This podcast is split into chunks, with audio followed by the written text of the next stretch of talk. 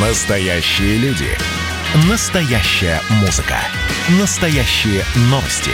Радио «Комсомольская правда». Радио про настоящее. 97,2 FM.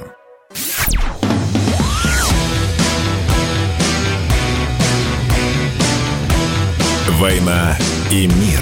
Программа, которая останавливает войны и добивается мира во всем мире.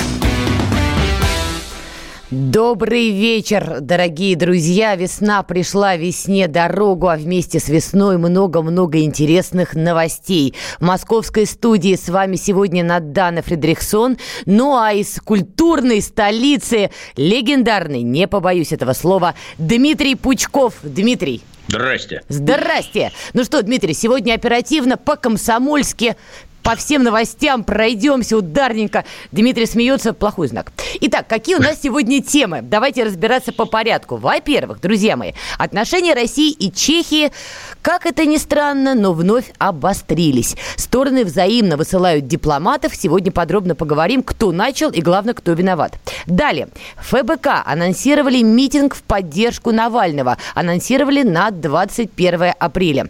Также на восстановление зданий Невской мануфактуры может потребоваться 5 лет. Там был чудовищный пожар. Вот как раз сегодня тоже обсудим. Ну и самое главное, 21 апреля послание президента России Федеральному собранию. Итак, Дмитрий, давайте с вами степ-бай-степ, как говорится на Руси святой. Давайте по порядку. В субботу, 17 апреля, премьер-министр Чехии Андрей Бабиш и первый вице-премьер, глава МВД э, Чехии Ян Гамачек, он также временно исполняет обязанности министра иностранных дел, обвинили российскую российскую сторону в причастности ко взрывам на складах боеприпасов в Злинском крае Чехии. Я напомню, это произошло в октябре 2014 года. Что произошло? Чего вдруг спустя 7 лет они достают этот козырь, обвиняют Петрова и Баширова, что вроде как они к этому и причастны?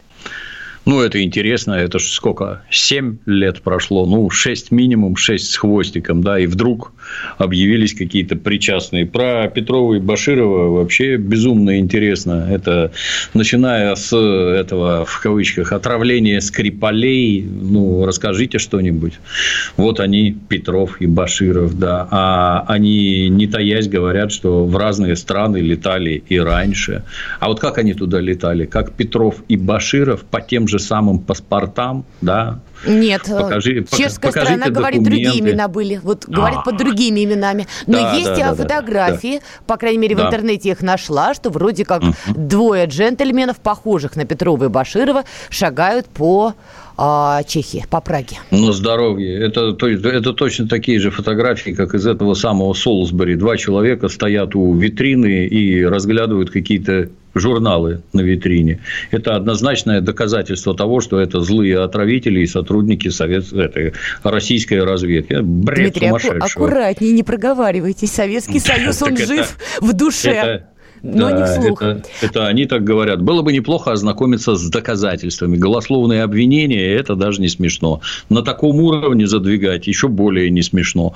То есть, что вы там, чем вы там 6 лет занимались-то? Э, если это склад с боеприпасами, угу. первое, и оно же самое главное, то склады с боеприпасами поджигают для того, чтобы скрыть незаконный расход боеприпасов, то есть как любой склад. Вы там что-то воруете, потом поджигаете. Так обычно происходит. И Петровы и Башировы для этого вовсе не нужны. Ну, а зачем это надо? То есть, если вот внезапно обвинили Петрова и Баширова, и тут же оказывается, что они хотят отказаться от услуг Росатома, что ну, лучше нам атомную электростанцию построит Вестингаус. Ну, тут -то тоже сомнений никаких. Вот мы недавно год-два назад смотрели такой помойный сериал от HBO под названием «Чернобыль». Нагромождение совершенно безумной брехни, показана какая-то чушь откровенная. Ну, а потом выясняется, что Вестингаус немножко это дело финансирует. Ну, так вы скажите честно, что это у вас пропагандистские изделия, а никакие не художественные. И только-только прошел, так сказать, по экранам э, сериал «Игра престолов», самый рейтинговый сериал в истории планеты так, и планеты а Земля. «Игра престолов» тут при чем? Там еще были драконы и незаконные сношения, что ли, или что? Там все на свете, да. То есть, он настолько забористый, что его смотрели просто все, кто вообще этим делом интересуется. То есть, вы считаете, вдруг... что это Можно все лоббизм? Да, конечно. Можно я договорю? И вдруг на ровном месте какой-то там пятисерийный мини-сериал «Чернобыль» побил все рейтинги. Вот только что были драконы, принцессы, убийства, инцесты, и что, заговоры, черти что, вся планета, вытращив глаза, смотрела, и вдруг какой-то помойный Чернобыль побил все рейтинги. Это как так получается? Ну, ответ простой. Мы вот тут руками крутим и рейтинги выставляем от руки. Потому что нам пропагандистский сериал важнее, чем ваши принцессы-драконы. А что важнее, как меня когда-то дедушки из НКВД учили, не понимаешь, из-за чего там преступление совершено, значит, из-за денег. Ну, вот так и тут, все из-за денег. По поводу денег. Вот очень интересна фигура как раз Андрея Бабиша. Он долларовый миллиардер, четвертый человек в Чехии по размеру состояния. Он также владелец транснационального а, агрохолдинга «Агроферт» и медиамагнат. Также он лидер партии «Оно. Акции недовольных граждан». Как вы считаете, а может быть он заинтересован был в том, чтобы сейчас обострить отношения Чехии и России? Я считаю, что это вообще прекрасно, когда олигарх решает свои вопросы, будучи членом правительства. Да.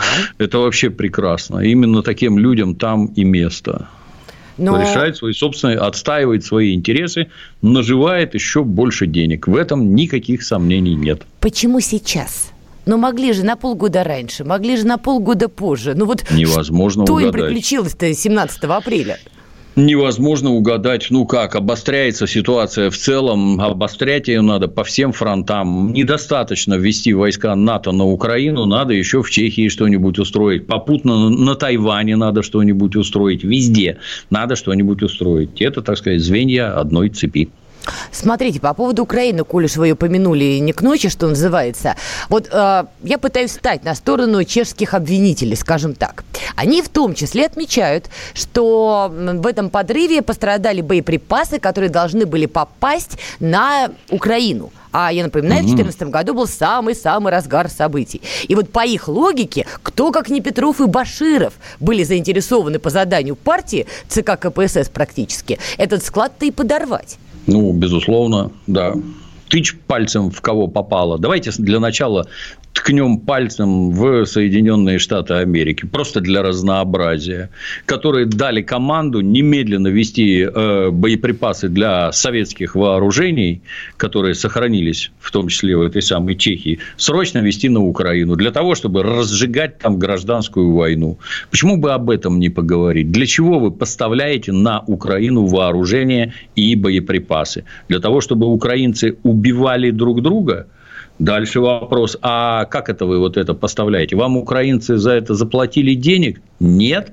А кто заплатил денег? Никто не заплатил. Это вы вот по доброй воле дорогостоящие вооружения вот так раздаете. Не по доброй воле. Кто-то приказал, а кто? Ну, вот это вот гораздо интереснее, чем дурацкие обвинения. За 7 лет следствие не смогло ничего найти. Поздравляю.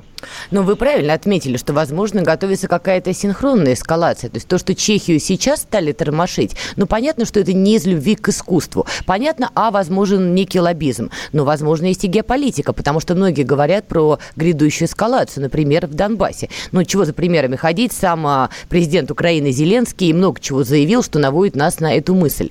То есть, э, вы допускаете, что действительно, я не знаю, в мае, не в мае, но может быть синхронное обострение Украина, Чехия, Белоруссия. Лукашенко что-то заявил, что на него готовилось покушение, госпереворот и вот это вот все. Может, конечно. Почему нет?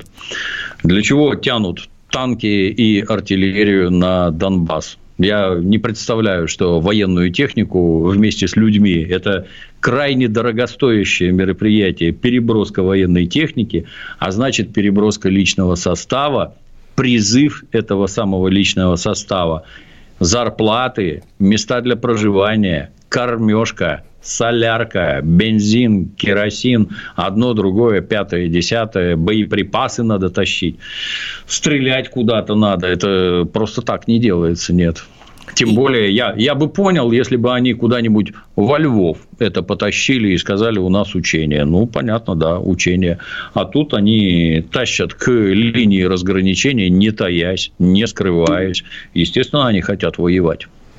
А вопрос другому, что будем делать мы? Вот если правы вы, правы другие журналисты, которые отслеживают эксперты, и все это синхронно бомбанет, что называется, чего России великой делать? Я не, не президент Российской Федерации. Мне разведсводки на стол не кладут. Ну, ну как? Перво-наперво все подобные вопросы желательно решать на переговорах. Но, к сожалению, руководитель этого Шапито, этот массовик-затейник по фамилии Зеленский, он подобных вопросов не решает. Он вообще никто. Это даже не Петрушка там, насаженный на руку. Он ничего не решает. Разговаривать с ним бесполезно, не о чем. Это не он принимает такие решения. Поэтому переговоры как-то вот уперлись в ничего. Гражданин Байден, который публично называет президента Российской Федерации убийцей, тоже как-то, на мой взгляд, немножко не в себе и несколько, как мне кажется, не самостоятелен. Там э, вместо него какая-то братва за спиной принимает. У них же там недавно вскрылось, что при всей их демократии, свободах и прочее, внезапно оказалось, что у них, кроме избранных американцами персонажей политических, у них еще есть какой-то deep state, какое-то глубинное государство, которое вы представляете, при демократии и свободе в выборах честных, оказывается, кто-то другой принимает политические решения, которого не то, что не выбирают, а о существовании которого никто даже не говорит. Мы а на самом деле... Э, говорить богомерзкие слова Deep State, но после короткой рекламы. Значит, я самый первый вакцинировался, поэтому меня спрашивают. Поехали, напились и давай, значит, все. Нет больше СССР, мы создали Содружество независимых государств. И скорее хозяину Бушу, старшему президенту США, звонить. Назначьте везде русских, и многонациональные регионы были бы довольны. И дайте больше прав регионам и больше прав предприятий. Итоги с Жириновским. Каждую пятницу на радио «Комсомольская правда». Владимир Вольфович клеймит злодеев – с оптимизмом смотрит в будущее и общается со слушателями. 9 часов вечера по московскому времени. Я все могу сделать. Запросто наведу порядок.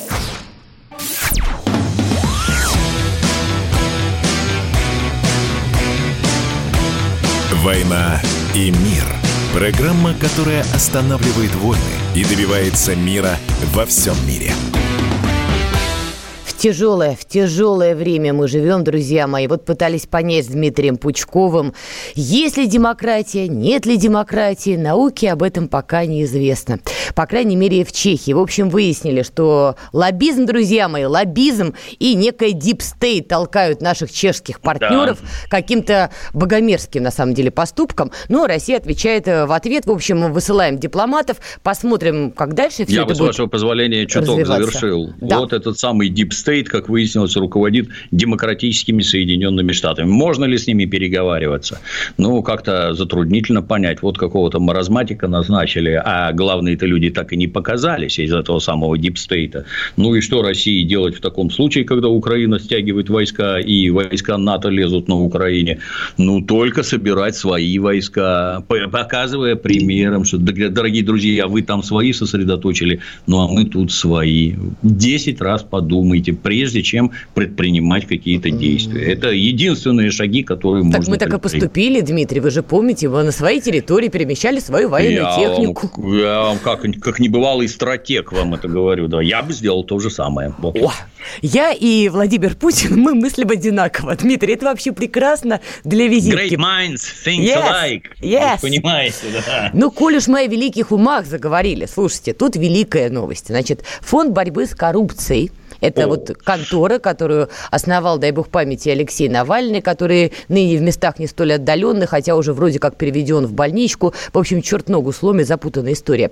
Тем не менее, Алексея Навального на свободе нет, а его птенчики на свободе. И вот Фонд борьбы с коррупцией объявил, что 21 апреля они объявляют стачку, отставить митинг. При этом очень странно сказали, что они решили не дожидаться сбора 500 тысяч человек на их сайте и решили вот пора раньше, поскольку, цитата, события развиваются слишком стремительно и слишком плохо ждать и откладывать больше нельзя. Дальше, друзья мои, по Ленину. Экстремальная ситуация требует экстремальных решений. Сказал это не кто-нибудь, а Иван Жданов. Вообще, как-то я вот Жданова в образе Ленина вот в чем в чем уж точно не представляла. Такой миленький, мимимишный Жданов и такой, значит, Владимир Ильич Ленин. Но как-то вот Жданов решил на себя примерить. Коль уж не парик, то образ. Дмитрий, как вот вы оцениваете, куда, куда спешит фонд ФБК, почему 21 апреля им вот приспичило провести а, акцию протеста, не согласованную? Ну, я бы для начала не стал бы сравнивать клоунов с Владимиром Ильичем Лениным. Владимир Ильич чисто вот на минуточку ликвидировал систему колониализма на планете Земля, в отличие от клоунов, которым нужен государственный переворот. Это как-то фигуры разного масштаба. Знаете, примерно как э, персонаж по фамилии Шариков, который на балалайке играл в кабаке «Стоп-сигнал», и, я не знаю, какие-нибудь виртуозы Москвы. Э, или Святослав Рихтер. Это явление совершенно разного порядка. Хорошо ну, играл-то. Помните, как врачи радовались, когда он играл. начал играть. Он еще играет, да, бам, обратно в обморок. Да, да, да. Вот. Ну, что, что это за персонажи? Во-первых, я так понимаю, они все сидят за кордоном, да, поскольку Леха сидит на зоне, то они все за кордоном прячутся. Вы правильно, да. Да, у них уже есть неплохой опыт. Они вот тут недавно выступали, вывели там, я не знаю, 20 тысяч человек, перегораживать Тверскую, Невский и все остальное. Закончилось это ничем. Потом они побежали светить фонариками, где вышло, наверное, раз в 100 меньше. Танюшка Лазарева мигала фонариком и говорила, что ничего не получилось. Смогли показать 10 человек. То есть, это о чем это говорит? На ну, Патриках, никакого, да, было да, дело. Никакого накала нет. Народ никуда не идет. Никому это не интересно. Тут же это, знаете, как это у нынешних рекламщиков. Вот Лехина кино, какое-то страшное разоблачение про какой-то дворец, нарисованный на компьютере, какие-то бредни показывают, а его посмотрели 100 миллионов человек. Но это а почти улице... две Украины, кстати. Нет, да, это, это успех. А на улицу... Дмитрий. Да, на... нет, нет, нет. А на улицу вышло 20 тысяч человек. Какая-то конверсия вот этих вот 100 миллионов просмотров в живых людей. Это не конверсия, это на грани статистической погрешности. Не-не, подождите. Но... Одно дело посмотреть, возмутиться, хряпнуть стопочку, да, и сказать, а и мать плохо живем. Другое дело быть настолько пассионарным, чтобы куда-то после этого выходить. Все-таки тоже надо это... соизмерять это не пассионарность, это дурость. Что вы хотите-то? Непонятно. Я могу понять, чего хотел Владимир Ильич Ленин. Полного изменения общественного строя. Вот это вот революция. Вот это вот действительно серьезная задача. А этот что хочет? Они хотят это сменить конкретного руководителя страны. Э, какие дальше предложения? У вас есть какой-то персонаж на его место, покажите его нам, пусть озвучит программу. Ну, Навальный себя вот, видит. Вот эти, Вообще-то. Да, о, боже упаси, я такого руководителя известно где видал, елы палы. Нет, ну, вот. ну, подождите. Ну и Он... дайте я дорасскажу. Да, ну, хорошо. ничего не получается. Никто не вышел сразу, никто не вышел с фонариками. Дальше они какой-то бред придумали интернетный, что уж в интернетах-то они сила. Сейчас вот 500 тысяч человек зарегистрируется у нас. Ну, последних зарегистрировавшихся я видел на пароме Эвергрин посреди Суэцкого канала. Там тоже зарегистрировались. То есть, какая-то ахинея. Вы ж это, я не знаю, спичку не можете заточить, чтобы воткнуть в известную субстанцию. Криворукие, бестолковые. А дальше вся эта база, кто там регистрировался, все это слили в интернет. С чем тоже поздравляю. Где внезапно оказалось, что не то 40, не то 60 процентов это боты, то есть, вы их даже отсеять не можете. А может, вы их сами специально сюда направляете, чтобы повысить, так сказать, число. Ну и давайте переходим к самому главному. То есть, если они сообщают, что вот мы предлагаем 21-го выйти, вопрос номер один. Это согласовано с властями? Нет. Нет? То есть вы предлагаете гражданам нарушать закон. Вот сразу. Давайте нарушать закон. Давайте устроим вот этот бардак, побежим на улицу. Что им на улице надо? Им надо перегородить Тверскую, Невский, спровоцировать полицию на жесткие, так сказать, действия и применение специальных средств. Им надо, чтобы пролилась кровь. Почему они до сих пор не додумались посадить неизвестных снайперов, которые людей будут убивать во время этих мероприятий? Ну, загадка. Мозгов не хватает, смелости или еще чего-то. Но надо им ровно одно. Надо, чтобы пролилась кровь. Никаких других задач у них нет. Именно поэтому это не надо регистрировать, это не надо никак э, организовывать. Надо перегородить Тверскую, спровоцировать полицию на применение спецсредств и насилия, и после этого носиться с фотографиями, роликами. Вони же дети, вони же дети, звірячі побиття. Это Все вы на это украинском? видели уже Да, я оттуда родом, на всякий случай. Похоже. А смотрите, вы повторили как мантру несколько Абсолютно раз. аутентичен, да. А, Прекрасно. Что им нужна кровь. Ну, вот мое Да. личное убеждение, если Волков или Жданов увидят кровь, они упадут в обморок. Потому что вот Ну. они не про то немножечко. Тем более вы сами подмечаете, да, они даже 500 тысяч человек не смогли собрать на этом Это очень сайте. много. Это не смогли, много. понимаете, даже это не смогли. У них ни спички, ни субстанции, как вы выразились. Вопрос, так зачем галопом выводить людей на акцию протеста, при том, что у них не получилось даже с фонариками? Разве они не работают на другое, чтобы окончательно разломать движение сторонников Алексея Навального? Ну, один зашквар за другим зашкваром. Ну, по-моему, это объясняется проще. Можно думать так, а можно думать по-другому. Как говорил товарищ Сталин, извините, других писателей у меня для вас нет. Тут то же самое, извините, других оппозиционеров у нас нет. Есть только вот такие вот интеллектуалы. Я вам другое скажу. Слава богу, что они вот такие. Были бы умные, мы бы с ними нахлебались.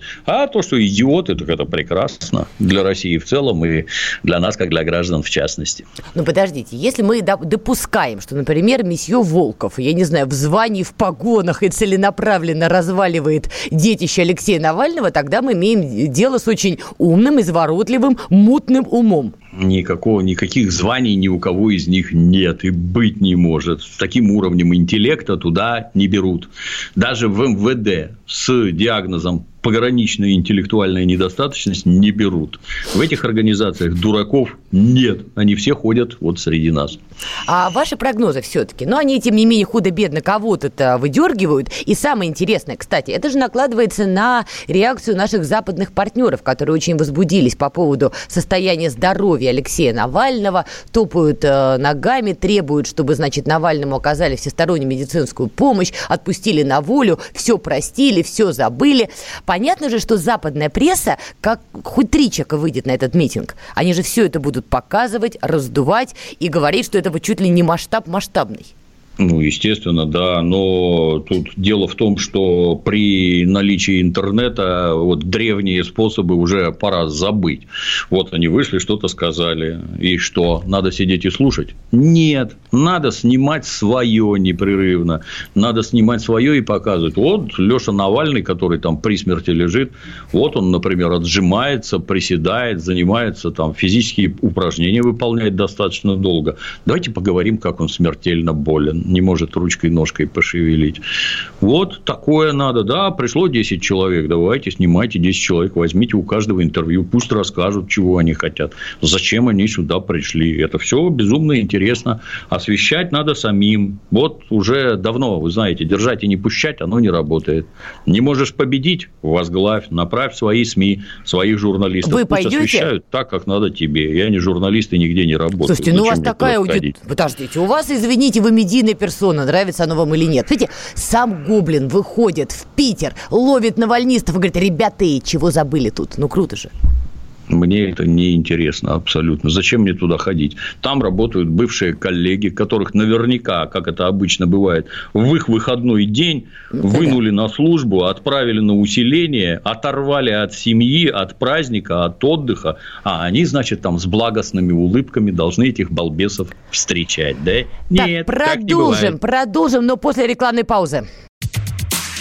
Публицистка, комсомолка и просто красавица Диана Кади с пристрастием допрашивает главных ньюсмейкеров страны. В конце каждого выпуска спорщики заключают пари на главные темы дня. Что получит победитель?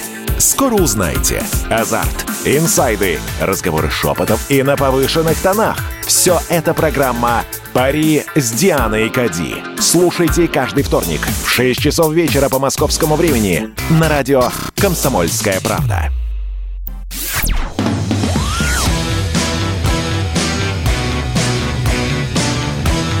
«Война и мир» – программа, которая останавливает войны и добивается мира во всем мире. Я вам так скажу. Вот уж кому не грозит профессиональное выгорание, так это Дмитрий Пучков. Он буквально жжет глаголом, хотя вроде должен сеять доброе и вечное, пока разжигает. Но на благо Родины, что важно. Это оно же, да. Это оно же, да. Дмитрий, не хочу я вас отпускать с темы Алексея Навального. У меня не выходит из головы то, что вы сказали про снайперов, да? И когда говорили, что вот они хотят, чтобы пролилась кровь. Ну, мне кажется, чтобы завести снайперов, это надо быть у Украины и Януковичем который довольно, как бы это политкорректно сказать-то, импотентски реагировал на начало Майдана. Извините, не политкорректно вышло. Все-таки сейчас у нас ситуация другая, и Майданом научена, и не только Майданом. Но, но, а, ладно, снайперы, но провокаторы. Провокаторы же могут быть такие боевые, профессиональные. Кому-то, прости господи, глаз выбить, да? И вот, и вот она кровь. Они все время есть все время есть. Тут надо сразу отдать должное э, органам внутренних дел и Федеральной службы безопасности, которые с этим контингентом непрерывно работают. То есть там в толпе достаточное количество сотрудников, переодетых в гражданскую форму, которые угу. вот этих балбесов достаточно успешно контролируют. Если вы думаете, что у нас только наши, нет, не только наши, там достаточное количество нацистов с Украины приезжает поддержать это. Они же ненавидят Россию, надо ее разваливать изо всех сил. Ну а вот эти персонажи их привечают с удовольствием удовольствием, да, помогите нам. Неважно, кто нам поможет, нацисты, не нацисты, вот только вот обрушить политическую ситуацию в России, это хорошо и правильно. Вы считаете, 21 апреля на митинге, если он состоится, который анонсировал ФБК, будут украинские радикалы? Они всегда приходят. Не только на это мероприятие, они всегда приходят. Подождите, ну а где же их опознавательные знаки? Они же все, как правило, татуированы с этими горящими этими фаерами. То есть они же не стоят спокойненько, стоят девчонки, стоят в сторонке. Они же там, э, эй, нет? Ну, вы как-то, вы как-то это странно на это смотрите. Нет, они должны стоять в сторонке достаточно спокойненькие. Это ж, оно же все примитивное. То есть, толпа сама по себе ни на что не способна. Тол- толпой надо управлять. Там вот в толпе, например, может быть достаточное количество людей в красных куртках или в синих куртках. Это вот они. При этом это не обязательно должны быть лично украинские нацисты. Они могут учить, как это делать, потому что их учили при организации Майдана, их и дальше учат сотрудники ЦРУ, как все это организовывать. У них ЦРУ там занимает целый этаж в их этой службе безопасности Украины. Нормально у них все получается, хорошо обучены, хорошо знают, хорошо помнят. Они же и в Белоруссию ехали точно так же. Батька их туда не пустил что характерно. Ну, У батька, нас попроще, да. но всех их достаточно жестко контролируют. А... Я надеюсь. Я понимаю, что то, что можно объяснить идиотизмом, стоит им же и объяснять, но все-таки, складывая 1 плюс 1, у меня получается не 2, а 22. Итак, а, действительно, последние акции ФБК, ну, не были успешными, это мягко говоря. Я внимательно слежу за Волковым на Ютубе, просто интересно, ну, профессиональный интерес. Слушайте, ну, до Алексея Навального как до оратора, ему, как, знаете, до стройной фигуры, долго-долго идти пешком. Но это объективно, он плохой оратор. Но при при этом, никакой, при всем, да. никакой, да. При этом, при всем, они зачем-то форсируют вот эту вот акцию протеста. У меня есть ощущение, что они получили, видимо, какой-то перевод на биткоин кошельки от умных папочек э, и кураторов. Я не знаю, там ЦРУ, не ЦРУ, Ми-6, Ми-26. Но получили некий транш и сказали мальчики, а теперь работаем. Но если это так, тогда ставка на эти акции высока. Значит, что-то должно произойти в ходе этих событий. Ну, понимаете, ну, есть ли там у них кураторы, нет у них кураторов, кто-то их учит, не учит, это мы можем только предполагать, мы не знаем. Кто им отправляет деньги, это тоже важно, мы тоже не знаем. Когда там эти биткоины приходят пачками, угу. что там, по слухам, циркулируют какие-то миллионы долларов. Ну, интересно, да, кто это вам шлет. Ну, наверное, как обычно, те, кому надо, чего-то знают, ну, хотя бы приблизительно, но почему-то никому не говорят.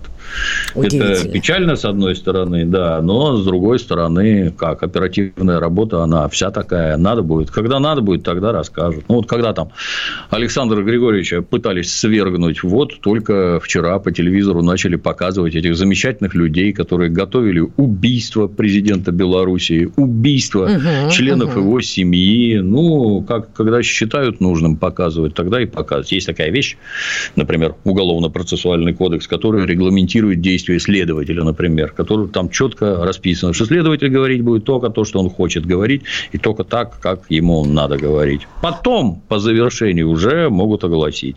Ну, я повторюсь, что слава богу, что во главе стоят вот такие балбесы. Вы сказали, что последние акции у них были не сильно успешные. Не сильно. Я бы, с вашего позволения, добавил. И предыдущие были точно такие же.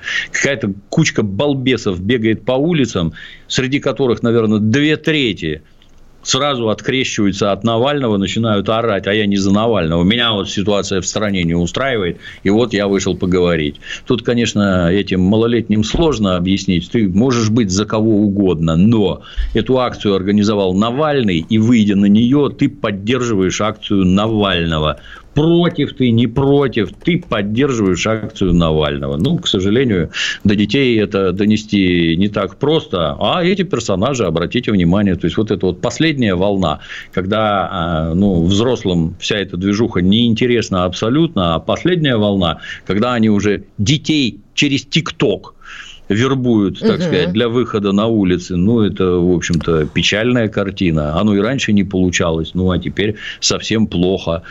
Толкают ли их на это кураторы какие-то, что вот обязательно 21 выходи? Ну, не знаю. Может быть, подсказывают что-нибудь. Или это они сами? Ну, с моей точки зрения, скорее всего, сами. То есть, тут вот послание президента, а мы вот вам тут кипиш такой устроим. Вот вы посмотрите, как нас много. Ну, посмотрим. Действительно, посмотрим. А мы с вами сейчас как два заправских рептилоида, конечно, ушли вот в эти вот субстанции Deep State, Ми-6, ЦРУ, этаж, не этаж. Слушайте, а давайте чуть это ближе к земле. Смотрите, допустим, эти акции протеста, которые ФБК анонсирует, ну, худо-бедно начнутся, да? У нас другая проблема есть. Есть так, деятели КПРФ, ну, давайте назову по фамилии Рашкин, которого обвиняют в том, что он всячески уже оказывает содействие Навальному и поддерживает. Возможно ли, что этот митинг станет точкой притяжения, ну, тех, кто считает себя оппозиционерами, там, не знаю, Рашкина, КПРФ, других каких-то системно-оппозиционных партий или несистемно. Удальцова, в конце концов, что же мы про него забываем-то? Не знаю. На мой взгляд, нет ничего общего. То есть у меня советские представления о коммунизме и коммунистах, на мой взгляд, данные граждане коммунистами не являются. Это еще, знаете, когда первый раз там это сборище было на Болотной площади, когда перед сценой вот здесь у нас построились монархисты, вот здесь у нас построились гомосексуалисты, а вот тут у нас построились коммунисты. Прости, гомосексуалистов не было там в отдельной касте. Были, ну, не было. Были. Вот массово, да, прекратите, массово с радужными флагами люди стояли стояли, представляя интересы известных сообществ. Ну, у меня к ним никаких вопросов нет. А вы у нас свободная кстати? страна. А? Вы гомофоб? Тут вопрос, для меня, меня само слово это удивляет. Кто их боится? Фобия – это боязнь. Кто их боится? Хорошо, не любовь. У нас свободная. Причем тут любовь, не любовь? Это вообще посторонние люди, которые занимаются тем, чем им нравится. Если это не, не нарушает закон, то какие к ним могут быть претензии? Статью из Уголовного кодекса убрали? Убрали, да. То, что бегать это в трусах, стрингах, если 50-летние мужики бегают по улице в трусах и там с перьями в башке, мне, обозначая свою сексуальную ориентацию, мне это не нравится. У меня своя сексуальная ориентация, я почему-то никому ее не демонстрирую, бегая с голым задом по улице. Вот это вот, на мой взгляд, лишнее. А так, занимайтесь чем хотите. Но вернемся обратно. Вызывают изумление коммунисты, которые стоят с монархистами, нацистами, гомосексуалистами. Вас-то что туда принесло? Хочется задать вопрос. Вы хоть это, дедушку Ленина откройте, почитайте ради интереса. Он практически про все, что надо на свете писал.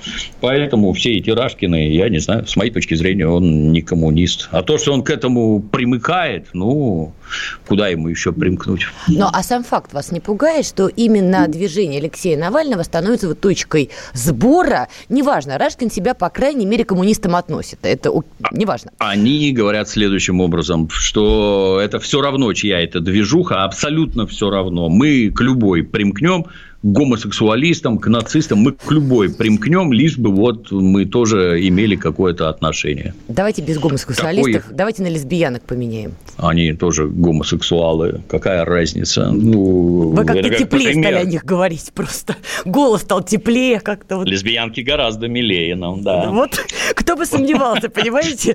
Скрепный Дмитрий. Не сомневалась. То есть, ну, абсолютно непонятно, зачем вы туда лезете, ну вот зачем, имея там какие-то политические идеи, то есть, что Лехе-то надо?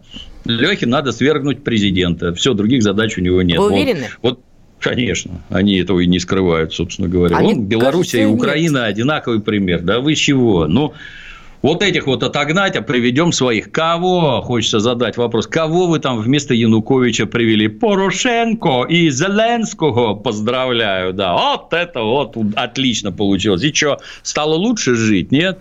Добились своего безвиз, добились. И чем закончилось? 10 миллионов уехали работать за границу. Вот это да. А я думал, вы хотите, чтобы на Украине стало лучше, чтобы там новые заводы, фабрики, чтобы вы там богатели. А оказывается, вы хотели оттуда сдернуть и работать за кордоном. Ну, поздравляю, вот это успех. Обратите да. внимание, любая скрепная дискуссия все равно выходит на Украину. Это к вопросу о том, вы достали своей Украиной. Ну вот выходим на нее. Короткая пауза и продолжим. Давайте не будем растекаться мыслью. Единственный человек, который может зажигательно рассказывать про банковский сектор и потребительскую корзину – рок-звезда от мира экономики Никита Кричевский. Ну, мы, конечно, все понимаем, у нас рекордный урожай, у нас же миллиард есть, мы этим гордимся. А хлеб закупали за границей. В 2003 году Борис Абрамович предлагал мне стать папой римским. Я отказался. Он разбирается в мировых трендах, строит прогнозы и знает, что надо делать. У меня есть встречное предложение. Если вы нам намекаете, мол, вы там смотрите, да, так вы национализируете эти холдинги. Какие проблемы? По средам в 17.00 по Москве. «Экономика» с Никитой Кричевским. На радио «Комсомольская правда». Я буду резок, я буду краток, я буду четок.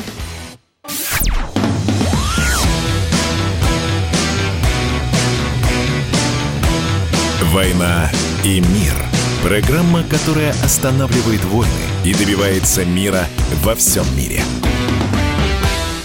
Итак, будем как заправские драматурги сводить все в единую точку. Но я напомню, в Москве сегодня для вас работает Надана Фредериксон, ну а в Питере легендарный Дмитрий Пучков. Итак, как ни старались мы уходить дворами от темы Украины, она нас все равно настигла, хоть зигзагами и петляли.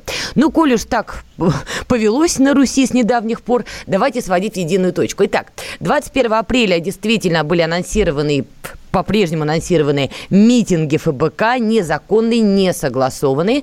21 апреля также большое послание Федеральному собранию от президента России. И, Дмитрий, уже, так знаете, слухи ходят, ходят, ходят, ходят, так насыщенно ходят, что, возможно, в рамках этого послания, с учетом всей конфигурации и на украинском треке, на белорусском треке, бог знает на каком еще треке, возможно, что президент России заявит о присоединении Донбасса Донбасса к России. Ну, как через референдум, там разные международные процедуры. Ну, слухи такие ходят.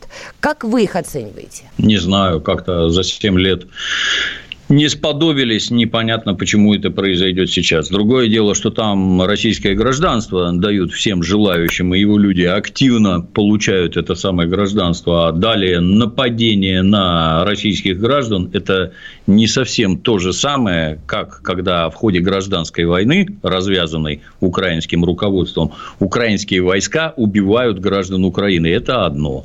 А вот если они будут убивать российских граждан, это совсем другое. Поэтому я что-то не вижу там каких-то этих попыток к объединению.